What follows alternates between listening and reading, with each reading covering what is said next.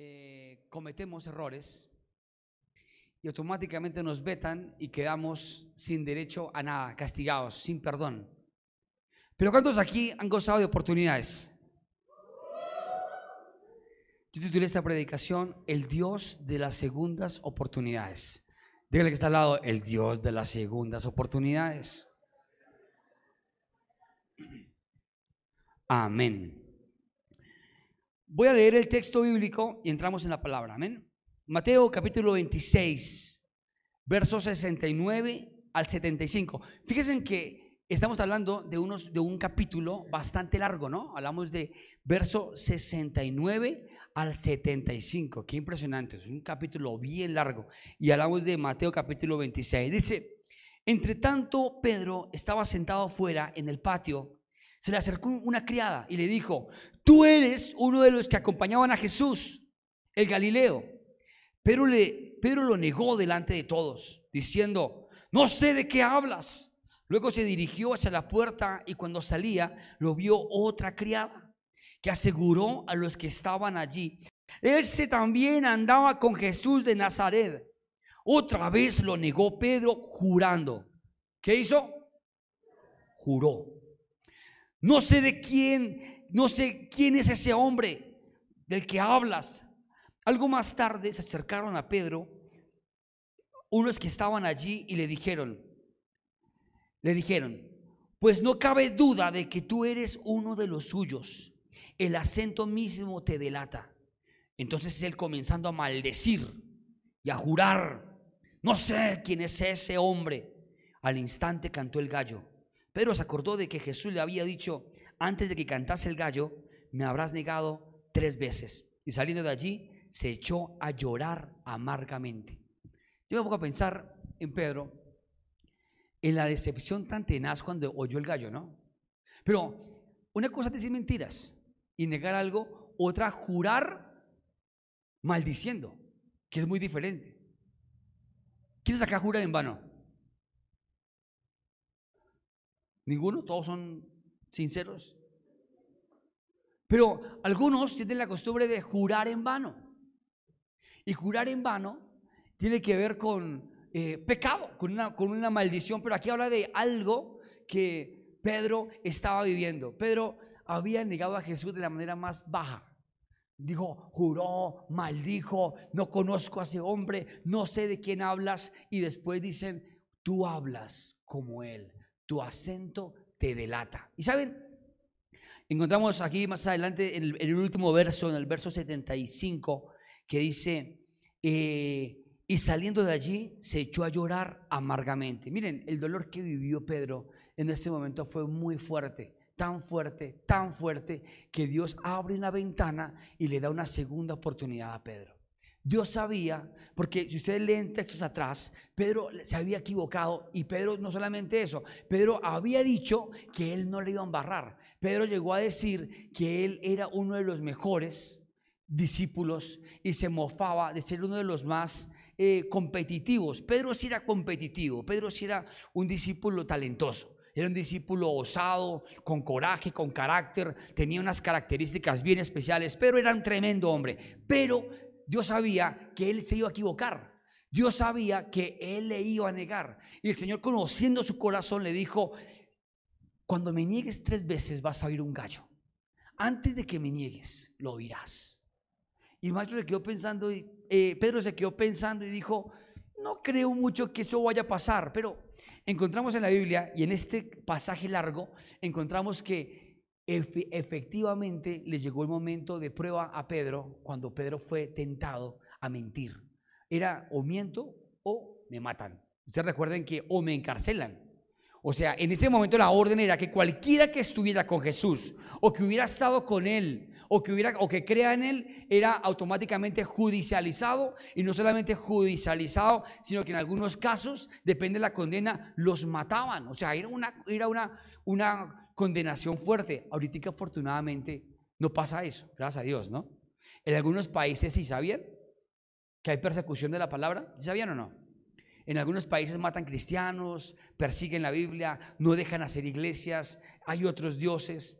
Eh, hace unos años, hace muchos años, un grupo de misioneros se fueron para un pueblito eh, con guerrilla, un pueblito pesado. Había una iglesia, digamos que un número como este, y estaba la iglesia así en, congregación, y el pastor sabía, el pastor sabía lo que iba a pasar. Había un sketch, era un sketch, una obra de teatro. Cuando entraron todos unos guerrilleros en la obra de teatro, entraron los guerrilleros y entraron, bueno, no sé qué, todos quietos. En pleno culto, todo el pastor sabía, él actuó, ¿sí? Y se levantó y todos, aquí quien sea cristiano lo matamos. Somos el frente de las FARC, de esta, y todos, ¿tú eres cristiano? No, no soy cristiano. ¿Tú crees en Jesús? No, yo no creo en Jesús. Y fue un tremendo, nadie creía, nadie creía en Jesús, solo el pastor porque sabía que era un skate. Y después todos salieron y, eh, somos el grupo misionero de la otra iglesia, eh, negaron a Jesús. Qué enseñanza tan tenaz. ¿Ustedes lo harían? Lleguen ahí o me matan. Pero fíjense que Jesús creyó en Pedro. Y aunque Jesús sabía que Pedro era un cabezón y se iba a equivocar, Jesús sabía que Pedro se podía levantar. Y un día yo recibí una llamada y me dijeron esto así textualmente, ¿cómo vas? Un pastor amigo. Yo bien, bien, ahí con luchas. El Señor me llama, el Señor me manda a decirte esto. Y para mí se volvió rema, que se lo he compartido a otros. El Señor me manda a decirte esto. Que Él sabía que tú te ibas a equivocar. Que Él sabía que tú la ibas a embarrar. Él sabía que tú eras imperfecto pero que también Dios sabía y sabe que tú eres capaz de levantarte. Así que levántate, sacúdete las rodillas, las has embarrado, levántate. Y yo, yo lloré ese día, porque justo la había embarrado. No le puedo decir en qué, pero la había embarrado. Y quiero decirles que ese es el Dios que tenemos, el Dios de las segundas oportunidades. Más adelante encontramos que los soldados romanos, ya Pedro, por votación de los, de los apóstoles, había sido el sucesor de Jesús. Y Pedro se lanzó la primera predicación. Después de que, miren, aquí hay algo importante que quiero resaltar. En el verso 75 dice, la parte final, o lo voy a leer, o voy a leer el verso. Pero la parte final dice, y saliendo de allí se echó a llorar amargamente. ¿Qué es llorar amargamente? Yo a pensar, ¿qué es llorar amargamente? Llorar amargamente es un sentimiento que viene solamente casi siempre cuando un ser querido se va. Hay, una, hay unas lágrimas amargas. O cuando te dicen a ti, yo recuerdo que un día em, una tía estaba hospitalizada y dieron un dictamen muy fuerte. Y ya estaba, digamos que en la UCI. Dieron un dictamen muy fuerte. Pero recién ingresó al hospital. En ese momento me acuerdo que hicimos una oración con lloro amargo. Lloramos con dolor, lloramos con, con angustia, nos dolió, yo lloré. Y fue una oración con un lloro amargo. Y es muy diferente, atentos, es muy diferente yo llorar por llorar a llorar amargamente. Y la oración que, la oración que hizo Pedro o, la, o las lágrimas que tuvo, que tuvo ahí Pedro fueron lágrimas de dolor lágrimas de sufrimiento, lloró con amargura, le costó. Si de pronto te dicen a ti una llamada, Dios te guarde, amén. Anulo el nombre de Jesús, este ejemplo. Ring, teléfono, suelte sus teléfonos. A ver, puedo poner algunos con el teléfono. Dígale que está al lado, ella no se pega el teléfono. Sí. Listo. Suena el teléfono. ¡Trin! Te quiero decir que tal persona muy allegada a ti, no va a decir si tu mamá, si tu papá, si tu hermano, si tu esposo, si tu hijo, acabó de sufrir un accidente. Está inconsciente y va de urgencias para el hospital. Todavía tiene señales de vida. ¿Tú cómo vas a orar? ¿Cómo oras por los alimentos? Bendito Dios, gracias por el tiempo que me lo prestaste. Bendícelo, Señor, que le falte tu pro. Así no va a ser tu oración. Tu oración es para y una vez de rodillas. Señor, pero ¿por qué Dios? Ayúdame, Señor. Una oración agónica. Y la Biblia dice que Pedro, dice acá, lloró amargamente, le dolió. Diga conmigo, le dolió. Le dolió haberle fallado a Dios. Cuando a ti no te duele haberle fallado a Dios, cuando a ti no te duele fallarle a Dios, tú sigues igual. A ti tiene que dolerte tiene que partirte. Hay circunstancias que Dios provoca para llevarte a la resurrección, era la palabra de ayer. Hay, cosas que son difíciles que Dios permite para que tú resucites. Pero miren que más adelante llegan los soldados romanos y le dicen a Jesús, a Pedro, Pedro, venimos en el nombre de la ley que dejes de predicar a ese Cristo resucitado que supuestamente ustedes hablan. Deja de predicar a ese Cristo crucificado. No más. Y Pedro se quedó mirándolos. Ahí venía la segunda oportunidad de, Dios para Pedro. Y se quedó mirando y le dijo, ¿a quién le hago caso? ¿A ustedes o a Dios? Solo le decimos eso. Ahí se la dejamos. ¿A quién le hago caso? ¿A ustedes o a Dios? Dijo Pedro. Atentos. En la segunda oportunidad, en la segunda oportunidad que Dios le dio a Pedro, Pedro no se rajó. Pedro la supo aprovechar. Y esa oportunidad de arrepentimiento que tuvo en ese momento la convirtió en que Pedro se volvió en el más importante después de Cristo. Se volvió un discípulo impresionante. En una predicación se convirtieron tres mil. Administró toda la economía de la iglesia. Dice la Biblia que traían eh, ventas de casas, de propiedades a los apóstoles y el que administraba todo era quién? Pedro. Ahora, la Biblia dice que todos los discípulos, incluyendo a Pablo, cuando se convirtió, lo que, lo que, mm, a quien se sujetó era a Pedro. Pedro se convirtió en una de las piedras, en las piedras del, ministerio, no la piedra angular porque es Cristo, pero se convirtió en la piedra, en el, en el fundamento de la iglesia, Pedro. ¿Por qué? Porque tuvo un arrepentimiento genuino y supo aprovechar su segunda ola, su segunda oportunidad. Hay gente que no discierne las oportunidades. Dile que está al lado, la oportunidad se da nada más una vez en la vida.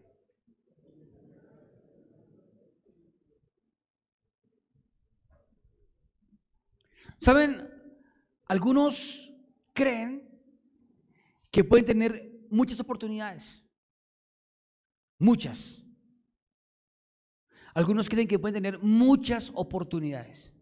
Yo les digo algo, hay oportunidades que nada más golpean una vez a tu vida. Oportunidades que solamente una vez golpean a tu vida.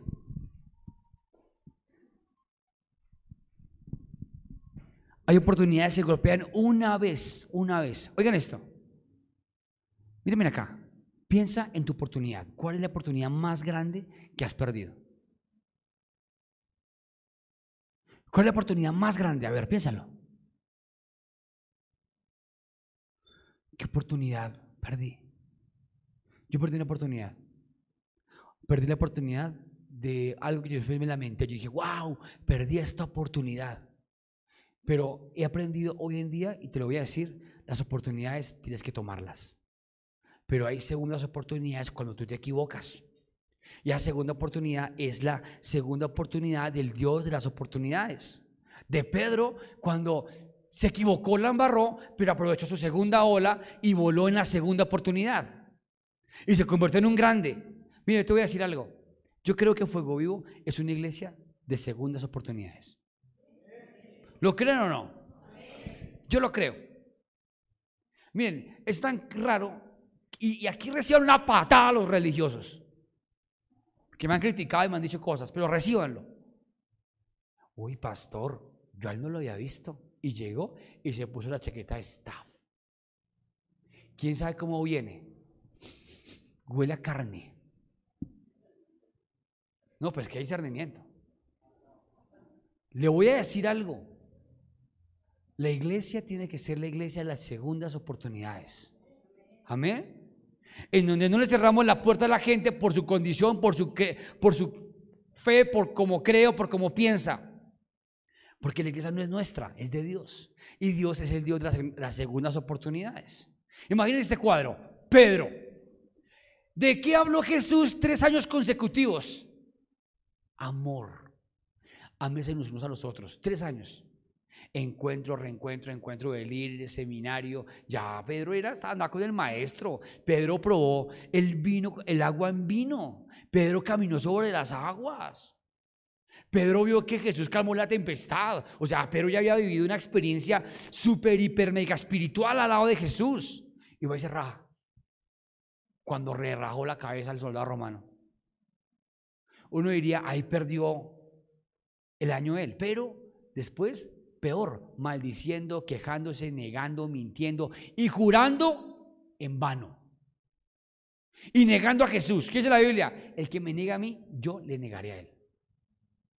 Pero imagínense que fue tan fuerte su, dolor y sus lágrimas que ocurrió algo que se llama arrepentimiento. Ya conmigo arrepentimiento. La Biblia dice que tenemos que dar frutos dignos de arrepentimiento. Jesús dijo, den frutos dignos de arrepentimiento. En Proverbios capítulo 28, versículo 13 dice, el que encubre su pecado no prospera, mas el que lo confiesa y se aparta alcanza misericordia. Oigan esto, todos podemos equivocarnos, pero todos podemos levantarnos. Y si pudiéramos poner un nombre a fuego vivo, le pondríamos la iglesia de las segundas oportunidades. Y algunos no vienen a la iglesia porque creen que lo van a juzgar, me van a condenar, me van a mirar y van a decir que porque no he vuelto a la iglesia. Ay, deje el trauma, supérelo. Acá no montemos, acá si alguien viene, ¿qué ¿Usted qué? Chere. Otra iglesia religiosa es, hmm, viene Egipto, ¿no? Ay, hmm, huele a puro faraón. Ay. Aquí no. Un día un chico llegó y venía, estaba recién llegado al encuentro, súper entusiasmado y dijo, yo quiero servir en staff, yo quiero servir en staff. Y lo pusieron en staff y dijeron, no, pero ese por su aspecto, que mandarlo como por allá, que cuide los carros. Y dije, ah, ah, para adelante. Para adelante. Y los religiosos que se mueran en el ombligo. Un día me dijeron a mí, ay, pastor, esa parejita, bueno, otra, otra, otra parejita. Porque dirán que parejita, aquí tengo, aquí tengo una parejita. esa parejita que está montada en el altar, huelen a carne. Están en fornicación. Ay, yo no me voy a meter en las cobijas de ellos. ¡Ey! ¿Qué están haciendo ustedes ahí? No. Yo confío en Dios que aquí llegan y que Dios les da una segunda oportunidad.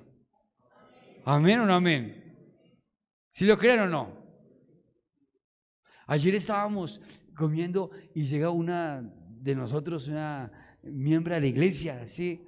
Y bien, cuando pasó algo y se le iba a regar algo y se le iba a regar algo así, yo no sé qué le pasó y sacó una grosería. ¡Mmm! ¡Ay! Todos, ¡oh! ¡Ay! Yo dije, tranquila, para el próximo encuentro te bautizo con la boca abierta.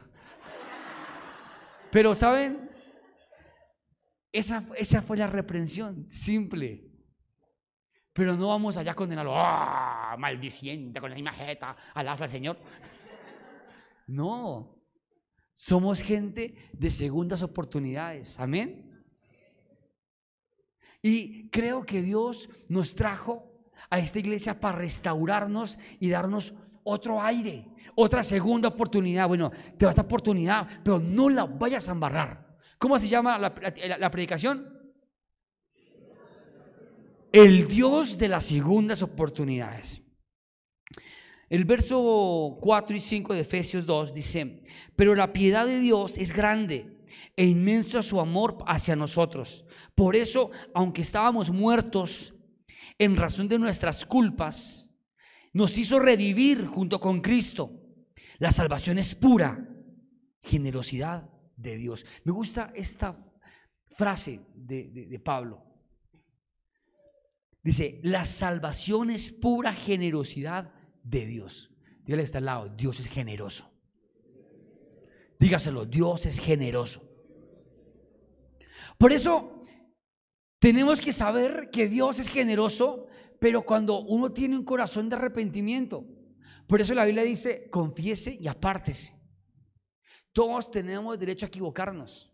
Todos tenemos derecho a embarrarla, pero la Biblia dice que Dios es grande en misericordia, grande en misericordia, que para siempre es su misericordia. Dice, su fidelidad llega hasta la noche y su misericordia alcanza la mañana. Tremendo, ¿no? Cuando tú te despiertes y abres los ojos, tienes que decir, la misericordia, gracias por tu misericordia. Yo no sé si te ha pasado que de pronto te acuestas a dormir un día y dices, ¿será que mañana amanezco? Tú no sabes. Un, día lo pensé, y dije, ¿será que mañana amanezco? Y es más, creo que duré como un año que me acostaba toda la noche, Señor, por si acaso, por si acaso, en tu mano pongo mi espíritu. Duré así un año, un año, que pensaba que de pronto no amanecía, porque tenía como un problema ahí como raro y, y me costaba como respirar y dormía mal y me levantaba a llorar y a orar, Señor, no me llames todavía, quiero hacer tu obra, dame una palabra. Cuando Dios me dio una palabra y me dio una promesa, ahí me aferré a esa promesa y dije, aquí no me voy a hacer que se cumpla esto, tú no mientes. Y se fue eso, de una vez. Pero duré noches así. Y cada vez que me despertaba, me levantaba con la sensación, gracias por tu misericordia, gracias, gracias. me sentaba, gracias por tu misericordia, gracias por tu misericordia, gracias. Como un día iba conduciendo a, altas horas de la noche, solo conduciendo por una mm, por carretera. Iba como a 100, yo creo 80, 90, 100. Cuando ¡bum! cabecé.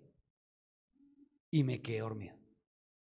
Cuando abrí los ojos, iba en contravía, era doble calzada, iba en contravía, no sé en qué momento me pasé unos baches pequeños, ni lo sentí, del sueño de berraco, me pasé al otro lado, iba en contravía y abrir los ojos y ¡bum! mandar eso rápido.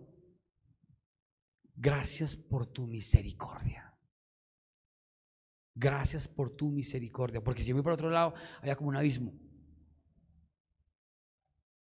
Maldito el varón que confía en el hombre.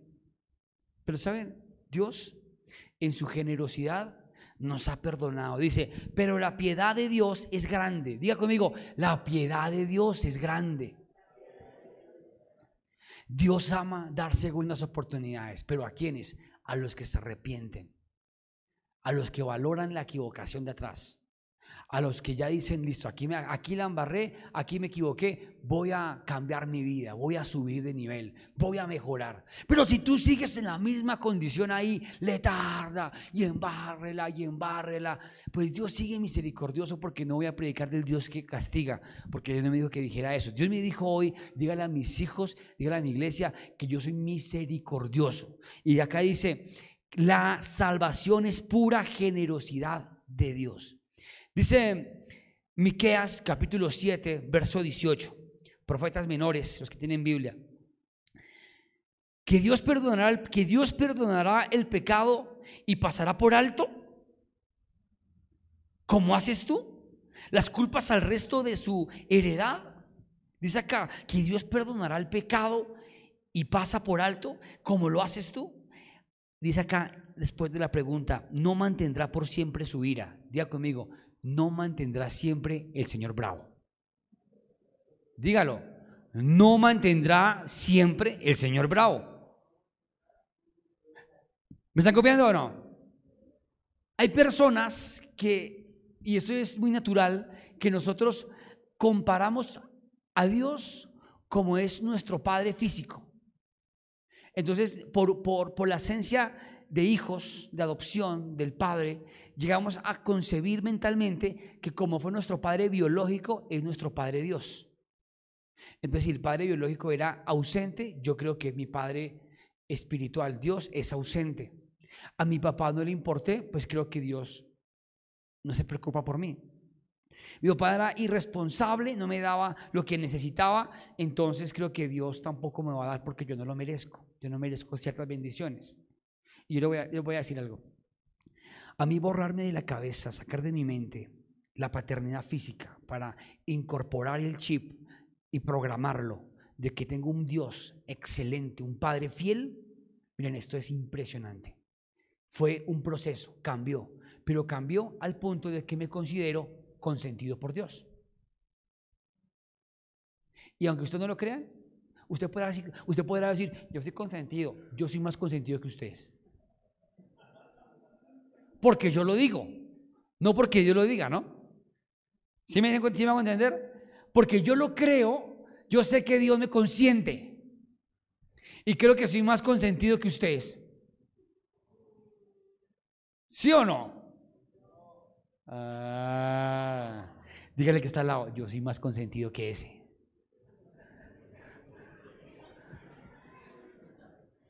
Porque somos, cuando tenemos ese pensamiento, automáticamente lo puede decir cualquier persona. Se juntan los astros, el sol y la luna y las estrellas, y giran a tu alrededor. Y comienza a brotar un agua de tu ser, como poderoso ser creado del Rey Divino. Ah, idiota. Mira esto. Simplemente cuando tú eres convencido de que eres hijo de Dios, Dios ama eso, porque Dios ama y se agrada de los que creen en su nombre. Amén. Y te vuelves, si eres poderoso, te vuelves un pequeño poderoso. Amén. Pero en el momento en que tú recibes la grandeza de Dios, y saben, Dios quiere darles oportunidades de gobierno a sus hijos. Dios quiere entregarles reinos, poderes. ¿Ustedes lo creen o no? La Biblia dice en Salmos, y se lo digo bíblicamente porque uno dirán, ay, eso es puro humanismo. No, no es humanismo, es Biblia. Salmos capítulo 1 dice, Salmos capítulo 2 dice, eh, después del verso 8, bueno, en el verso 8 lo dice, o en el verso 7 dice, mi hijo eres tú, te he engendrado hoy. Pídeme y te daré por herencia las naciones y como posesión tuya los confines de la tierra. Y quebrantarás las naciones con, vara y destruirás y levantarás y edificarás naciones y reinos. ¿Lo cree? ¿Por qué Jesús le dijo a los discípulos, vayan por todo el mundo y hagan discípulos, por todo el mundo y hagan discípulos, atentos? Jesús lo dijo. Ahora, Jesús dijo también, toda potestad, digo conmigo potestad, toda potestad me es dada en los cielos y en la tierra. Por, por tanto, vayan y hagan. Y en mi nombre harán cosas mayores que yo. En mi nombre echarán fuera demonios, sanarán enfermos, impondrán manos, tomarán serpientes, beberán cosa mortífera, no les hará daño. Esta palabra es de poder. ¿Pero para quiénes? Para los que creen en Jesús. Para los que creen en las segundas oportunidades. Miren, cuando yo le entregué mi vida a Dios y un día, me acuerdo, tanto, estamos en el comedor con unos conocidos para no mencionar familia ni nada de eso, unos conocidos. Pero eran varios, unos ocho, diez ahí, estábamos comiendo. Y preguntaban que qué queríamos ser de grande, eso me marcó. Entonces uno dijo, yo quiero ser esto, yo esto, yo esto, yo lo otro, yo lo otro. Y yo me quedé pensando y yo dije, Dios mío, yo no quiero decir lo que yo quiero ser. Se van a burlar. Pero cuando llegó mi momento y justo era el último, yo dije, pues si lo voy a hacer, me lo voy a creer. Eh, yo quiero ser pastor. Uno de ellos me dijo un día, usted no es eso. ¿Y quiere que le diga algo? Un día, en un edicto de esos, me lo creí. Yo no soy, no soy merecedor. Pero un día entendí que Dios ama redimir a la gente y darle una segunda oportunidad. Por eso la Biblia dice que de lo vil y menospreciado Dios levanta hombres y mujeres para avergonzar a los sabios. Si lo traducimos, vamos a traducirlo a la nueva traducción James habla hoy. Dice así, de la porquería de este mundo, Dios levanta porquerías para confundir a los que se les pican de mucho porque son egresados, andan en la mermelada, de la finura y los levanta Dios para avergonzarlos y decirles, vaya, lo tengo parado a usted sentado. Ajá. Eso es lo que la Biblia dice, porque dice que a Dios le agradó salvar al mundo a través de la locura de la predicación. Cuando la gente te ha visto, y lo sé, algunos de ustedes predicando, dicen, ay, ay, cómo lo es lindo. Esa es la gracia del Señor. Amén. Algunos me han dicho estos días, uy, paz, me ha ido súper bien, mire, y, así me miran, me llaman, les doy consejo, ahora me preguntan, qué bendición eso. Esa es la gracia, la piedad de Dios. Que perdonará el pecado y pasará por alto lo que fue. Dígale que está al lado, sí. Dígalo, sí. Ahora usted dígale, pero es que algunos no, no lo creen todavía. Dígale que está al lado, usted ha sido una persona pecadora, pero tiene oportunidad. ¿Me copian? Y dice acá, volverá, volverá a manifestarnos su ternura. Ay, qué lindo. Dígale que está al lado, ay, qué ternura. Qué tierno. Pero qué tierno a quién? El Señor Dice acá, volverá a manifestar su ternura. Un día yo me alejé de Dios. Es más, creo que no he predicado nunca eso. Porque usted no puede pretender que se puede alejar y puede volver fácil. Ah, ah. Hay gente que se, se, va y no vuelve. O gente que retrocede y hasta ahí llegó. Pero por la misericordia de Dios, yo volví. Y volví con ternura. Dios me trajo con amor. Pero yo me fui. Y cuando yo me fui, intenté tenía un compañero en el trabajo que me, invitaba a la iglesia, siempre, vamos, vamos, mire, él me decía, venga chino hermano, usted métase con Dios, usted sabe Biblia, usted debería hacer esto, métase con Dios, métase. Y yo, no, no, no, déjeme quieto, déjeme quieto. Y un día lo acompañé a la iglesia y fui, pero no me hallaba. Yo era gente, Dios mío, yo ya no soy de, yo ya no soy de estos. Y estaba en medio como de unos cinco mil jóvenes, tremenda alabanza, la predicación espectacular, y yo no me, no me hallaba. Yo era ahí. Dios mío, no, no siento nada. No siento nada. Y yo no siento ganas de orar, no siento ganas de leer la Biblia, no siento ganas de nada. Y predicaban y sin querer comencé a bostezar. Si usted bosteza, es señal de pereza. Y, y comencé a, estaba como yo, ¿qué hago? No? ¿Cómo se sintió? espectacular, ¿no? Siempre son así todos. Y uno sé, bonitos todos ellos. Días después iba caminando hacia mi casa, iba por una parte oscura y estaba el cielo estrellado, súper lindo, se veían las estrellas así, parecía literalmente estar uno sentado en el planetario. Los que han ido al planetario. Y yo miré así, uy, qué cielo tan lindo! Y seguí caminando, uy, qué cielo tan hermoso! ¡Uy, tan lindo! Y literal, aquí, parado como pastor, hijo de Dios, le dije esto a Dios, delante de él. Le dije, Dios, si tú eres real, llámame, pero llámame con amor, o sea, no sé, no siento nada. Yo no pienso volver. Bueno, al otro día me llama mi mamá. Me estaba quedando de mi abuela, me llama ella y me dice, venga, así que su papá tuvo un sueño y soñó esto, venga rápido, venga. Y yo, pero ¿qué pasó? Pero nosotros no somos ni de shows, ni escépticos, ni cosas raras, ni de sueños, ni esas vainas. Y llegué y evidentemente un sueño de amor, de amor. Sírvame o le quito la vida. El Señor mandó a decir eso en el sueño, si no me sirve, si no me busca, vendrá un toque mayor y le quito la vida. A las buenas, Señor. Volví. Pero cuando volví y Dios me da la segunda oportunidad, yo recuerdo que me estaba acostando. No no, yo, yo, me sentía, ah, y justo me dicen eso, el primer culto que venía era un, el siguiente domingo. Voy y había un concierto como con tres mil personas y allá el pastor en medio de la multitud. Venga, usted, tráigame a ese joven, tráigamelo. Y yo, Dios mío, no puede ser yo. Ay, ahorita me van a decir, usted viene volviendo a carne. Yo me imaginaba algo así, yo Dios mío, yo cuando yo subí las escaleras de, la tarima, una tarima gigante, cámaras, todo así grandísimo. Un pastor titán de los más grandes de Colombia. Y yo lo miro así cara a cara, y yo, Dios mío, yo, dije, ay, perdóname, Señor, yo sé que lo han barrado. Ahorita que eso mínimo así liberación, mínimo marchar para un demonio, mínimo cualquier. Yo venía apartado de Dios. Y el Señor me dice, no te imaginas los planes que tengo contigo. Búscame porque te he estado buscando. Uh. Y cuando me abrazó, sin micrófono, me dijo, el Señor te perdona. El Señor te perdona. Ahí automáticamente vino el Espíritu de Dios que me dio vida y creí en mi segunda oportunidad y la estoy ejerciendo. Y le digo a Dios, Señor, perdóname porque le han barrado. Pero, algo importante, yo, yo, tengo matrícula condicional.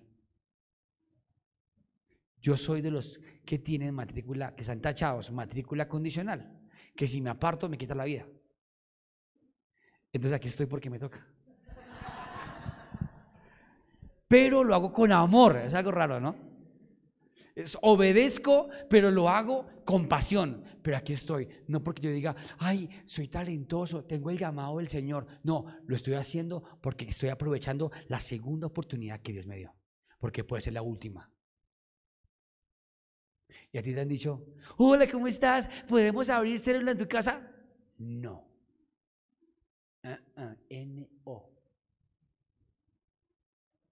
Pero si Dios quiere entrar en tu casa y habitar en tu casa y en tu casa hacer algo especial, aprovecha esa oportunidad, porque puede ser la última.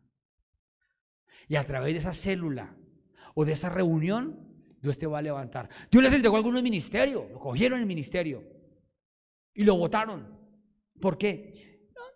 No, volví porque es que fui esclavo de los que, del que dirán. Dijeron cosas que oí, por ahí cosas.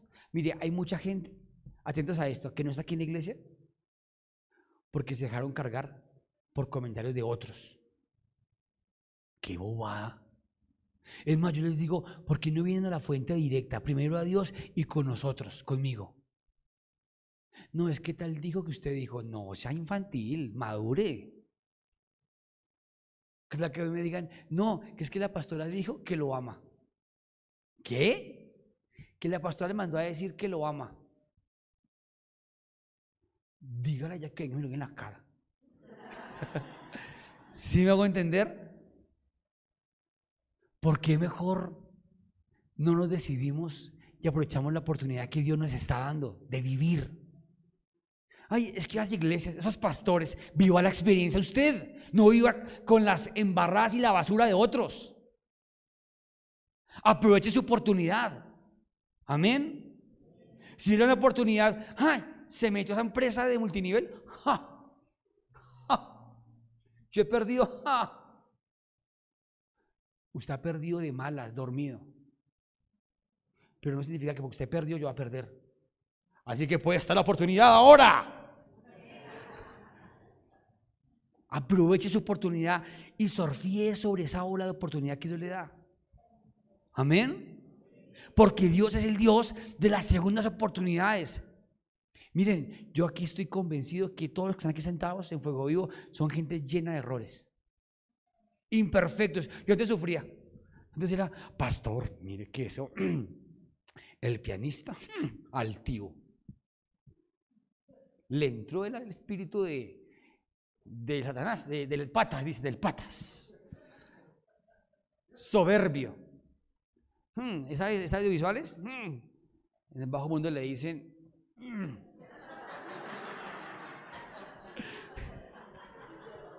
No puedo decirlo. ¿Y tú no crees que ellos merecen una segunda oportunidad? Tú mereces una segunda oportunidad. Cuando llegó la mujer samaritana, maestro, hola, eres Jesús, llegó con temores y miedos porque ella la estaba embarrando. Atentos, atentos, atentos, atentos. Ella la estaba embarrando.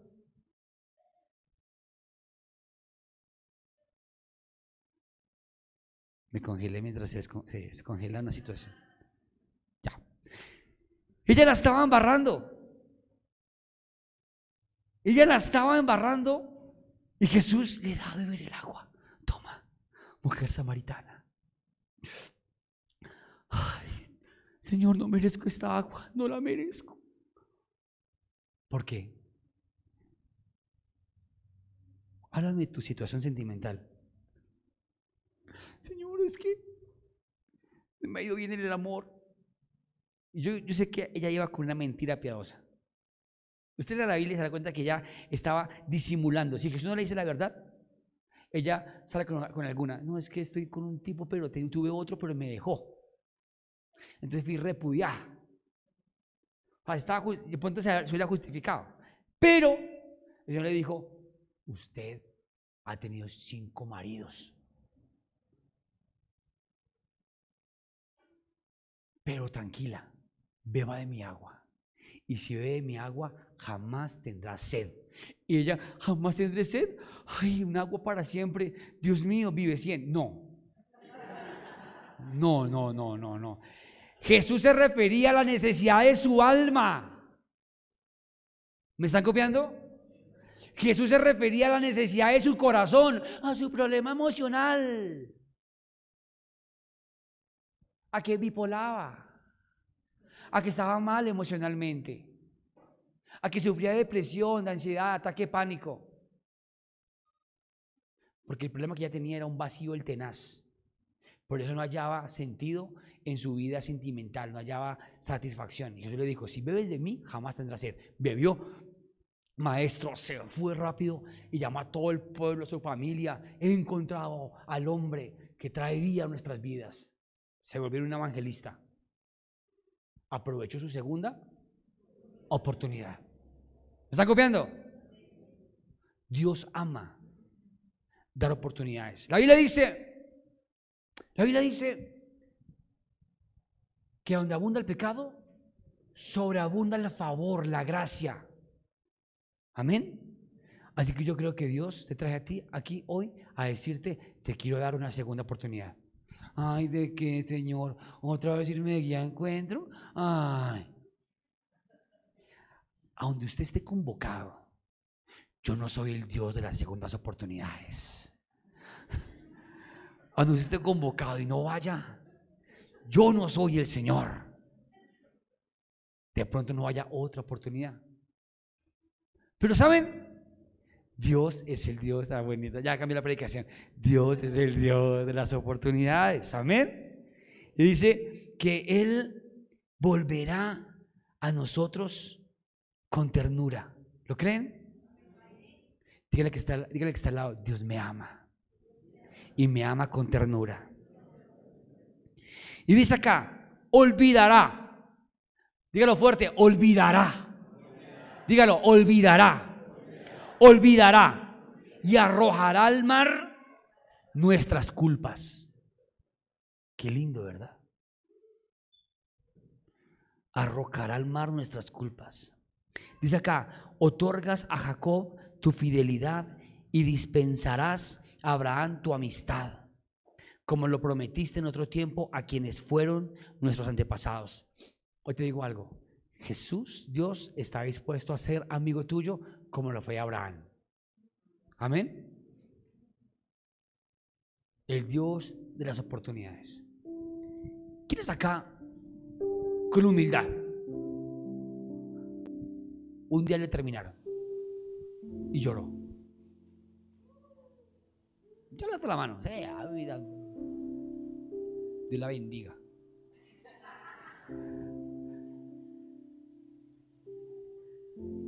Y uno, ay, no. ¿Quiénes rogaron? Ya, ya, yo rogué también. En otra época, hoy en día ni por nada. Porque el Señor me enseñó a Cristo estima, Cristo estima. Aunque yo también le he rogado, ¿no? Sí. Pero atentos a esto. Bueno, te perdono, te dice esa o ese. Pero si la embarras, se acabó todo. Tú sabes que me gustan los chocolates todos los días. Cine todos los viernes. Si la embarras. ¿Tú qué haces? ¿Aprovechas esa segunda oportunidad? Mira a la persona que está a tu lado, si es tu pareja, tu esposo, tu esposa, tu amigovio. No, no, no. Tu esposo, tu esposa, míralo. Tu novio, tu novia, míralo. Míralo. Míralo. No miren a mí, mírense usted. Y dígale esto. ¿Será que tú es la oportunidad que Dios me está dando? Y dígale ahora, porque antes la embarré mucho. Y no le cuento porque para qué. Pero Dios me está dando una oportunidad contigo. Así que la voy a aprovechar. Ahorita te gasto un tamal.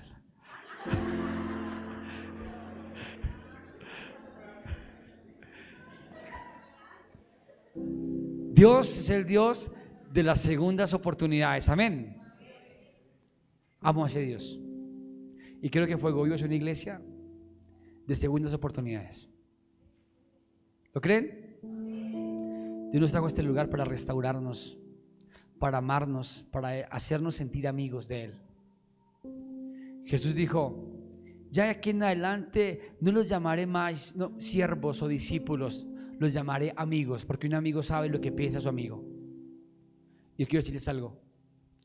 Esto es un lugar, una iglesia en donde tú puedes entrar con confianza. Porque aquí se ven cosas bien especiales. Y Dios es un Dios de segundas oportunidades. Si alguien que está viendo esta transmisión en YouTube, en Facebook, le llegó y dice usted, ay, voy a volver, esta es la iglesia de las segundas oportunidades. Pero los que, los que están aquí han tenido no segundas, sino muchas oportunidades. Y seguimos. Porque somos no las segundas, sino las muchas oportunidades. Por la misericordia de Dios. Pongámonos en pie.